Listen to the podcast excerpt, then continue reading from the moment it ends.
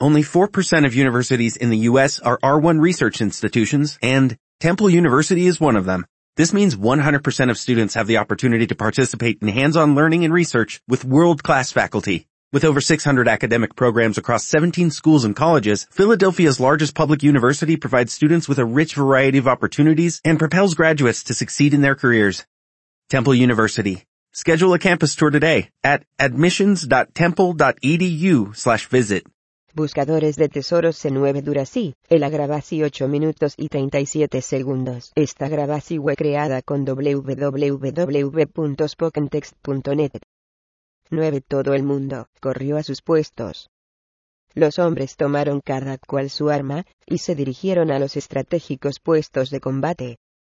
Los niños y las mujeres, salvo Ambar y Orión, bajaron a las mazmorras que habían sido debidamente acondicionadas para albergar a estas personas. Todo eso en tiempo récord. La ciudad se mantenía agazapada, en silencio, esperando aquella avalancha que se acercaba raudamente.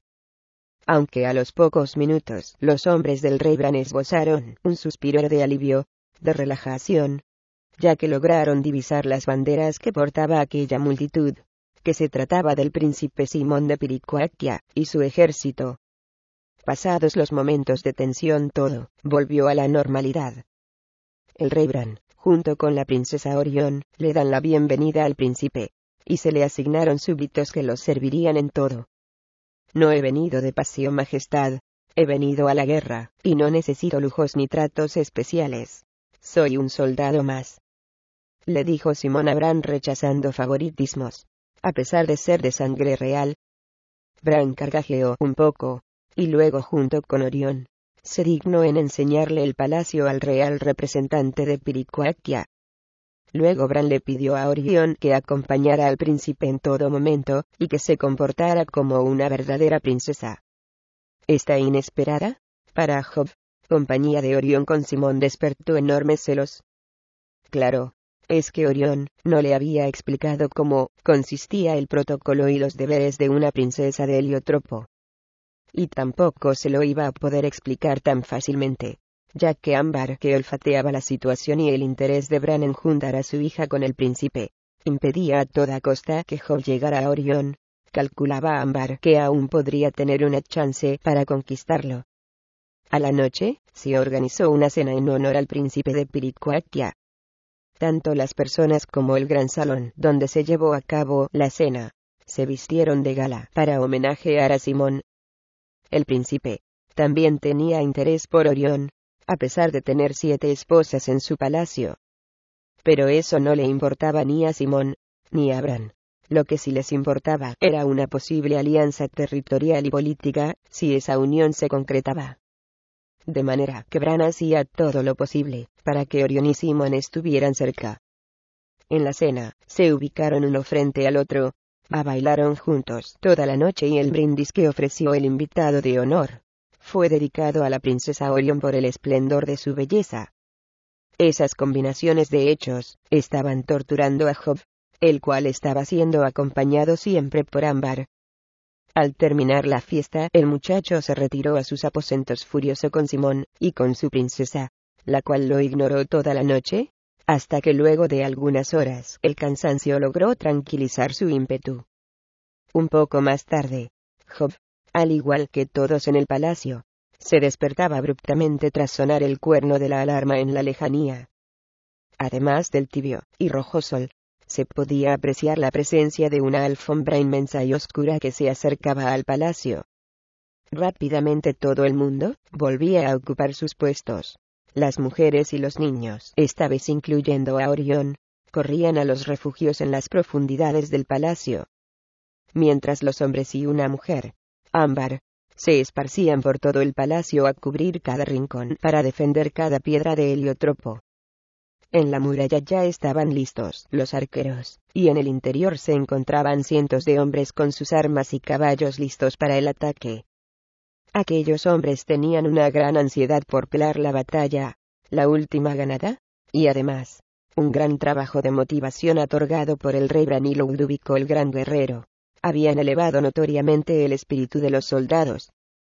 Los minutos pasaban, y la gran mancha, se acercaba lentamente hacia el palacio, hasta que por fin, se detuvieron a una distancia prudente. Aeris, y sus guerreros, no perdían ni un minuto de tiempo, ni bien llegaron a Heliotropo. Comenzaron a preparar las catapultas, y a dispararlas. Las enormes rocas que éstas lanzaban, golpeaban la muralla, haciéndola temblar como si hubiera un terremoto. Sin embargo, los grandes muros de piedra de sangre, lograban soportar con firmeza aquel primer aluvión. Desde el palacio, contestaban el ataque con flechas incendiadas. Una lluvia de estas caían sobre guerreros, animales, carruajes, etc. Pero también los antraxianos, tenían arcos y flechas, y además, también les gustaba usar el fuego. Aquello, más que en una batalla, se había transformado en un espectáculo. El espectáculo que brindaban las flechas encendidas lanzadas de ambos bandos con el fondo de un cielo multicolor por el nacer de un nuevo día. Luego, un nuevo ataque con catapultas. Otra vez las pesadas rocas golpeaban con brutalidad los muros, sin poder aún vencerlos. Estos episodios continuaban repetidas veces, hasta que una parte de la muralla ya no pudo soportar más embates, y comenzó a abrirse un enorme agujero en ella. Como era de prever, los antraxianos y sus aliados se abalanzaron en masa hacia la entrada que abrieron. Y por supuesto, que la gente de la ciudad hacía lo mismo, pero en sentido contrario. La ciudad estaba a merced de los enemigos, de modo que había que atacar con todo. Abrieron entonces las puertas de la ciudad, y una gran multitud de hombres armados, comenzó a salir alzando sus espadas, y elevando un atemorizador grito de guerra. Las dos multitudes se encontraron a pocos metros de las puertas, y enseguida, estallaron los chillidos de los aceros al chocarse, confundidos entre gritos y alaridos de hombres y de bestias. Inmediatamente la sangre comenzó a regarse en el suelo. Muchos hombres caían, algunos, subiendo su última mirada al cielo, mientras sus rodillas tocaban la tierra que los vio nacer.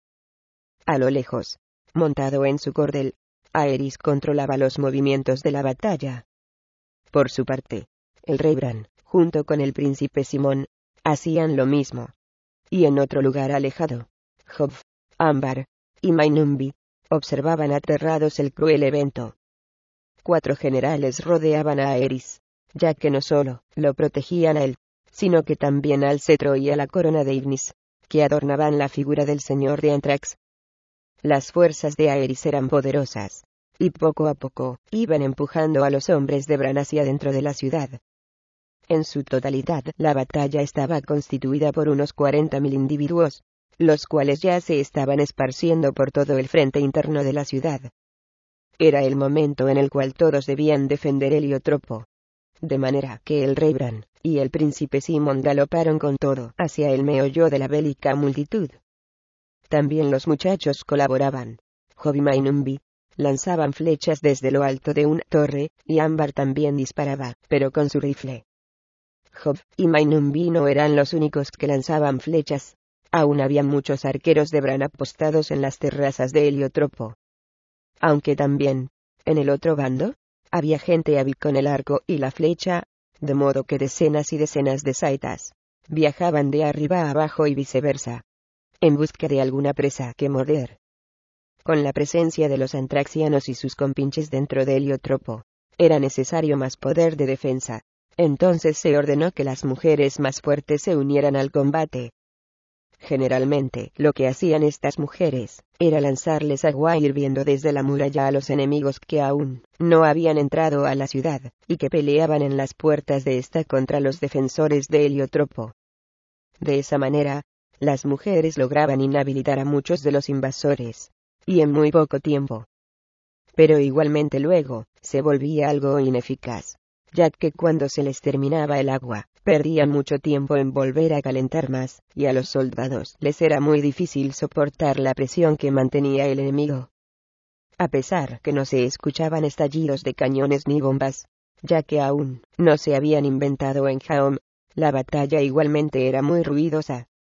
El relincho de los caballos, el ladrido de los perros, el bramido de los bisontes, la cruel y satánica risa de las hienas, además de los gritos de los contendientes, el sonido de los pesados cuerpos de ogros, cíclopes, y otras bestias, cuando caían al suelo, más los violentos choques de los astros, y el fuego. Fuego que había sido sembrado por los antraxianos en las casas de los heliotropeños, y que mientras iba devorando todo lo que se le interpusiera en su camino, emitía una tétrica serenata. Todos esos ingredientes conformaban aquella ensalada de estruendos que podían escucharse desde distancias prolongadas. Habían pasado horas. Ya la batalla no se llevaba a cabo fuera de Heliotropo, sino que totalmente adentro, aunque con muchísimos menos participantes. Aeris estaba regocijado por el cumplimiento de la primera parte de su plan de ataque, que era entrar en Heliotropo. La segunda, era entrar al palacio, algo que ocurrió poco tiempo después, cuando dos enormes ogros derribaron las imponentes puertas de ese lugar. La ciudad en aquel momento era un caos, habían ogros, cíclopes, mercenarios y antraxianos por todas partes. Y lo peor, el palacio estaba desguarnecido, y había cancha libre, para que Aeris, que hasta ahora solo observaba la batalla, llegara a él. Entonces Aeris galopó con su corcel hacia el palacio, el rey Bran, Ludovico y Orión, que había abandonado el refugio cuando se llamó a las mujeres a combatir, advirtieron la presencia de Aeris, y corrieron tras él. También lo hicieron Job, Ambar y Mainumbi, que a propósito, habían entrado en el calor de la batalla, y parecía que estaban dispuestos a pelear hasta morir. Algo extraño con respecto a Ambar, ya que su idea era la de evadir la batalla, y huir con todas las riquezas que pudiese tomar. Antes de llegar al palacio, Aeris desmontó, y se dispuso a entrar a este. Algunos hombres de Bran le interpusieron en el camino, pero no eran suficiente para detener a un maestro con la espada como Aeris. El señor de Antrax conocía muy bien la ciudad de Heliotropo, y su palacio. En su juventud, había sido el mejor de sus guerreros. Durante años combatió en guerras defendiendo a Heliotropo. La gente lo adoraba, era el más grande héroe que este reino haya tenido. Pero algo ocurrió. El rey Bran descubrió cuáles eran sus verdaderos orígenes después de una minuciosa y extensa investigación a cargo de él mismo. Lo que Bran descubrió fue que su padre en sus locos años de juventud había tenido un romance con una campesina del reino, y de ese romance, que a propósito era clandestino, ya que él ya tenía su legítima reina, nació Aerys. El rey jamás permitió que a Eris le faltase algo. Comida, educación y entrenamiento militar, principalmente. La idea del rey era que al menos aunque no pudiera ocupar el trono, Aerys se convirtiera en un caballero, y si era posible, el mejor. Bran, al crecer, comenzó a sospechar de los orígenes de Aerys, sobre todo por su gran parecido a su padre, Así que revolvió todas las piedras de Heliotropo para descubrir la verdad. Incluso llegó a torturar, para que hablara al hombre de confianza de su padre, que había sido el encargado de la educación de Aeris. De esta manera, luego de intensas torturas, este hombre confesó la verdad. Al enterarse de la noticia, pésima para sus planes, el entonces príncipe Bran ideó un malévolo plan para desterrar a su hermano de Heliotropo. Antes, Intentó asesinarlo tres veces por medio de matones, pero jamás logró hacerlo, ya que Aerys no tenía rival en cualquier disciplina. Luego, planeó robar la corona del rey para poder incriminar a su hermano.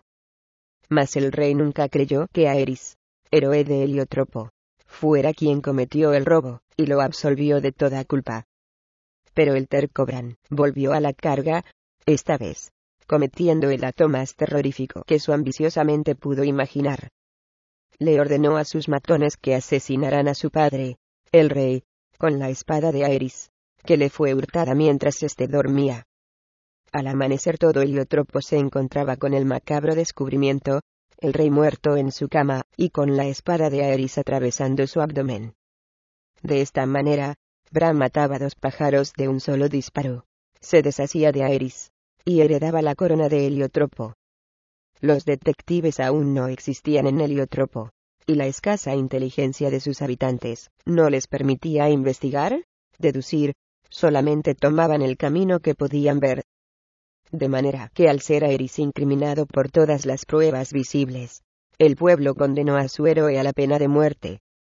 Para Aeris la traición no había sido cometida solo por Bran, sino que también por todos los habitantes de Heliotropo. Le habían pagado con la peor moneda, en el peor momento de su vida. Eso hizo que el amor que Aeris sentía por su pueblo se transformara en odio. Un odio que se incrementaría cada vez más, luego de que Aeris, gracias a su más fiel amigo, le escapara a la muerte que lo estaba esperando junto a la horca. Aeris entonces logró entrar al palacio, y corrió por sus espléndidos pasillos, haciendo que su capa negra planee en el aire. Algunos fieles al rey, se le aparecían en el camino para tratar de detenerlo, pero Aeris, estaba demasiado ocupado y apurado, para entretenerse con ellos. Así que simplemente los golpeaba, los empujaba, y estos quedaban enseguida fuera de combate. Mientras que el rey, Ludovico, y Orión, corrían tras él, así como también lo hacían Job, Ámbar, y Mainumbi. Aeris no sabía en qué lugar debería clavar el cetro, para que se abrieran las puertas del Averno, pero sí sabía que, cuando llegara al lugar indicado, la esfera que tenía el cetro en uno de sus extremos, comenzaría a brillar, con su máximo esplendor. Por ese motivo, Aeris recorrió casi todo el palacio hasta que llegó al jardín central. Ahí, el cetro comenzó a emanar una luz extraordinaria, evidente señal de que era el lugar indicado. Entonces, el rey Bran, se le proyectó alzando su espada, y emitiendo un gran grito. Atacó a Aeris, pero este bloqueó muy bien aquel ataque. Ahí comenzó el duelo, el último duelo entre los antiguos contendientes. Estocada va, estocada viene. Buenos movimientos de ambos contrincantes llevó a que la batalla entre ellos durara varios minutos.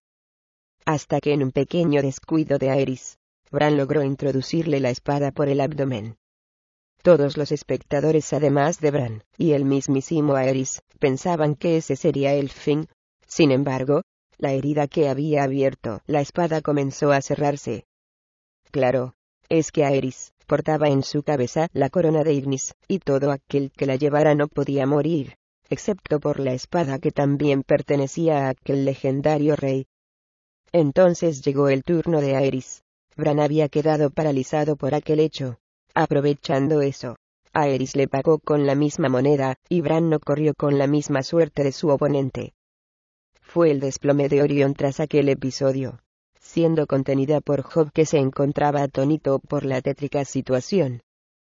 Aerys entonces hizo lo que hacía mucho tiempo quería hacer, clavó el seto en el lugar que éste le indicaba con su brillo. Asombrosamente, el cielo azul comenzó a cubrirse rápidamente con negras y espesas nubes que pronto se convertirían en una feroz tormenta con atemorizadores rayos que se arremolinaban en el cielo. En tanto abajo, el suelo en donde estaba parado Aeris parecía derretirse, parecía que cambiaba de sólido a líquido. Luego un poderoso rayo de luz se colaba por entre rendijas en el suelo, hasta que las rendijas le terminaron dando lugar a un gran agujero. Era la entrada del Averno, donde habían sido encerradas por Ignis Ariman y sus demonios. Quien la abriera podría controlar a aquellos seres de poderes paranormales, pudiendo entonces conquistar cuanta civilización se le pusiera adelante. Tras el acontecimiento de aquellos hechos poco convencionales, los aliados de Aeris, y también los de Bran bajaron sus armas para contemplar asombrados el curioso evento. Orión que veía ya el final de su reino, sujetó a Job por ambos lados para luego decirle. Un caballero extraño vendrá de otras tierras cuando Jaom esté inundado de terror, y con valentía y pundonor, enfrentará y vencerá al mal que lo acecha. Ese caballero sois vos. Entonces ha pedido de su amada, Job se armó de valentía, y se dispuso a atacar a Eris. Job era el único que podía derrotarlo, ya que contaba con la única espada que podía matarlo mientras tuviera puesta la corona. Pero algo lo frenó por el momento, es que habían comenzado a salir los demonios de Arimán. Bueno, en realidad, lo que quedaba de ellos. Aquellos demonios poseían cuerpos de hombres, pero como fueron muertos y enterrados, sus cuerpos se descompusieron, Así que solo quedaban sus esqueletos armados y protegidos con cascos, escudos y espadas. Aquellos esqueletos animados eran muy ágiles, y en cuestión de segundos ya estaban todos afuera. Eran unos treinta, una vez todos fuera del averno. Se detuvieron un instante para observar con sus luminosos ojos rojos el cambiado paisaje. Luego, formaron una ronda alrededor de Aeris, e inclinándose ante él hasta que una de sus rodillas tocara el suelo, le demostraban su fidelidad. Aeris, luego de emitir una sarcástica, atemorizadora y retumbante risa por el éxito obtenido, les ordenó traer ante él a la princesa Orión. Obviamente Job se dispuso a defenderla, poniéndose en posición de ataque, para luego pedirle a Ámbar que escoltara a Orión a un lugar seguro. Pero en aquel preciso instante, alguien muy osado comenzó a caminar hacia Eris con una gran seguridad. Eso provocó sorpresa entre los espectadores, incluyendo al mismísimo Aeris, que no esperaba aquel hecho. Los esqueletos que se habían detenido sorprendidos por aquel audaz individuo, solo lo observaban con sus ojos encendidos y sus sonrisas perpetuas. Pero los que más se sorprendieron por el hecho fueron Job, Ámbar y Orión, y no entendían absolutamente nada de lo que ocurría, ya que el que se acercaba a Eris era nada más, y nada menos, que Mainumbi. Cuando estuvo frente a él, Mainumbi elevó su mano derecha a la altura de la cabeza de Aeris, y enseguida de su mano salió un rayo de luz que golpeó la frente de Aeris, y lo hizo temblar como si lo estuviera electrocutando. Entonces Aeris cayó fulminado al piso. Mainumbi recogió la corona, y se la colocó en la cabeza, Luego tomó el cetro, lo elevó bien alto, y comenzó a hablar, con una voz muy fuerte y retumbante. Yo soy el verdadero rey de las tinieblas. exclamó. De esa manera, el inocente Mainumbi se convertía en el más colosal de los malvados. Aunque en realidad no se convertía en ese momento, solo había usado un disfraz de manso cordero, y también la confianza de sus ex amigos. Jaom era un lugar donde las fuerzas del bien y del mal de nuestro mundo no tenían ningún control sobre él. Jaom tenía sus propios dioses y sus propios demonios. Pero digamos que en el club de los demonios, todos ellos se conocen. De esta manera Lucifer vestido de Mainumbi conocía la leyenda de aquel mundo. Y tal como una serpiente, se acercó sigilosamente con la ayuda de los inocentes chicos a aquel nuevo infierno, que él pretendía gobernar, ya que era el único que aún no le pertenecía. Mainumbi sabía que, para dominar Jaom, le quedaba el último paso, casarse con la princesa Orión. Así que para no ser molestado elevó nuevamente su mano, y puso a dormir a todos los espectadores, hombres y bestias, con la excepción de Joviambar, invitados especiales a la boda y por supuesto Orión. Les ordenó a sus esqueléticos soldados que le trajeran a Orión, algo que hicieron de inmediato. Aunque antes tuvieron que enfrentarse a Job que con su espada desarmó a varios de los esqueletos, hasta que Jack no pudo resistir más.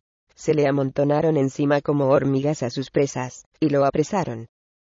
No había tiempo para atarlos, así que uno de los soldados, con sus poderosos huesos, le sostenía sus manos detrás del cuerpo, ya que pronto comenzaría la ceremonia del casamiento.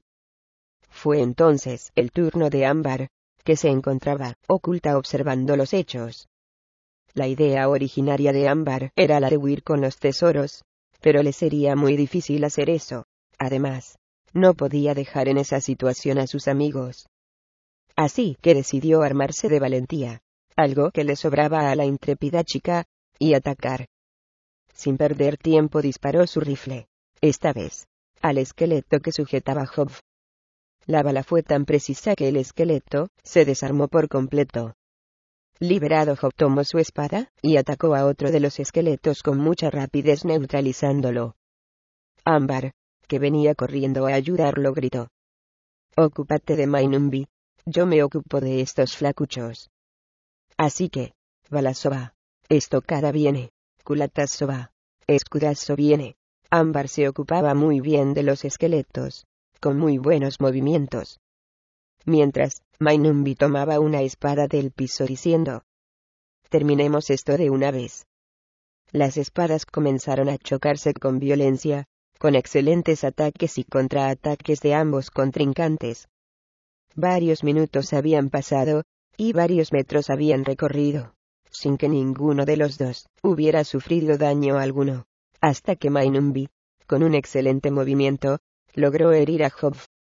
Ahora sería más difícil para él, estaba herido y cansado, mientras que Mainumbi atacaba cada vez con más fuerza. De todas maneras, Job siguió defendiéndose hasta que nuevamente es herido. Esta vez en la pierna, y para colmo de males se encontraba acorralado. Mainumbi continuó con sus estocadas, y Job solo atinaba a interponer su espada para neutralizar los embates. Mientras que Mainumbi continuaba empujando, Job retrocedía, caminaba para atrás, sin poder ver los obstáculos. Con anterioridad ya había tenido algunos tropezones, pero con sus piernas sanas pudo subsanar el problema. Ahora que se encontraba herido y acorralado volvía a tropezar, y caía de nalgas al suelo.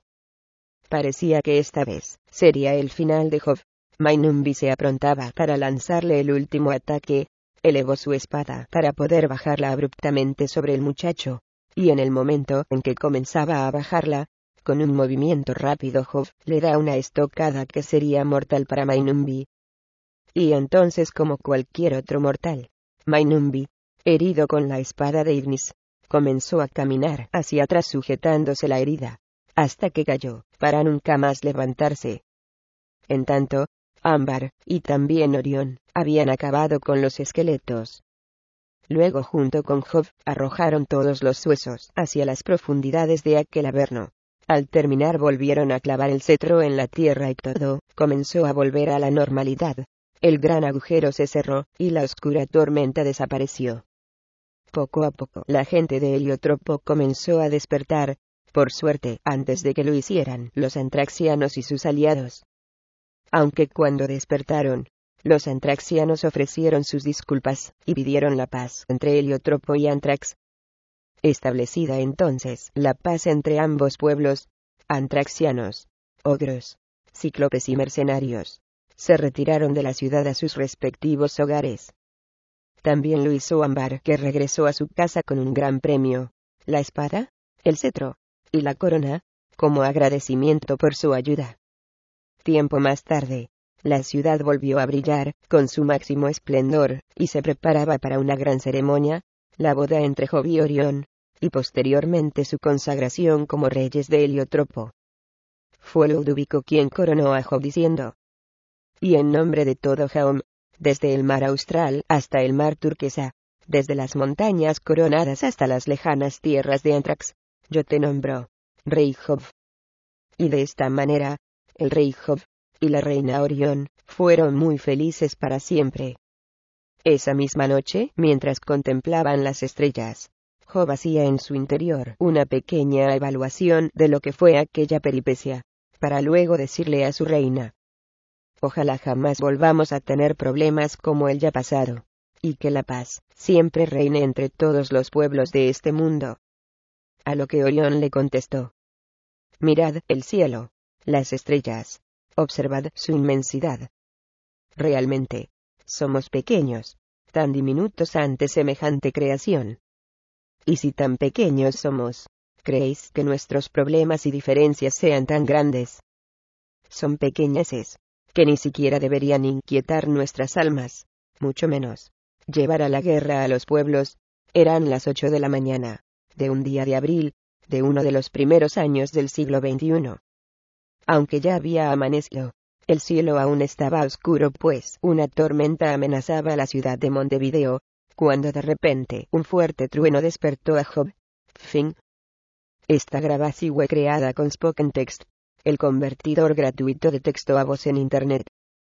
Para M información sobre Spoken Text, visite www.spokentext.net. Como nuevo cliente de Western Union, puedes disfrutar de una tarifa de envío de 0 dólares en tu primera transferencia internacional de dinero en línea. Envía dinero a los tuyos en casa de manera rápida, fácil y conveniente. Visita westernunion.com o descarga nuestra app hoy mismo y tu primera tarifa de envío corre por nuestra cuenta. Apliquen ganancias por cambio de moneda. No disponible para tarjetas de crédito y envíos a Cuba. Servicios proporcionados por Western Union Financial Services Inc. NMLS 906983 o Western Union International Services LLS NMLS 906985.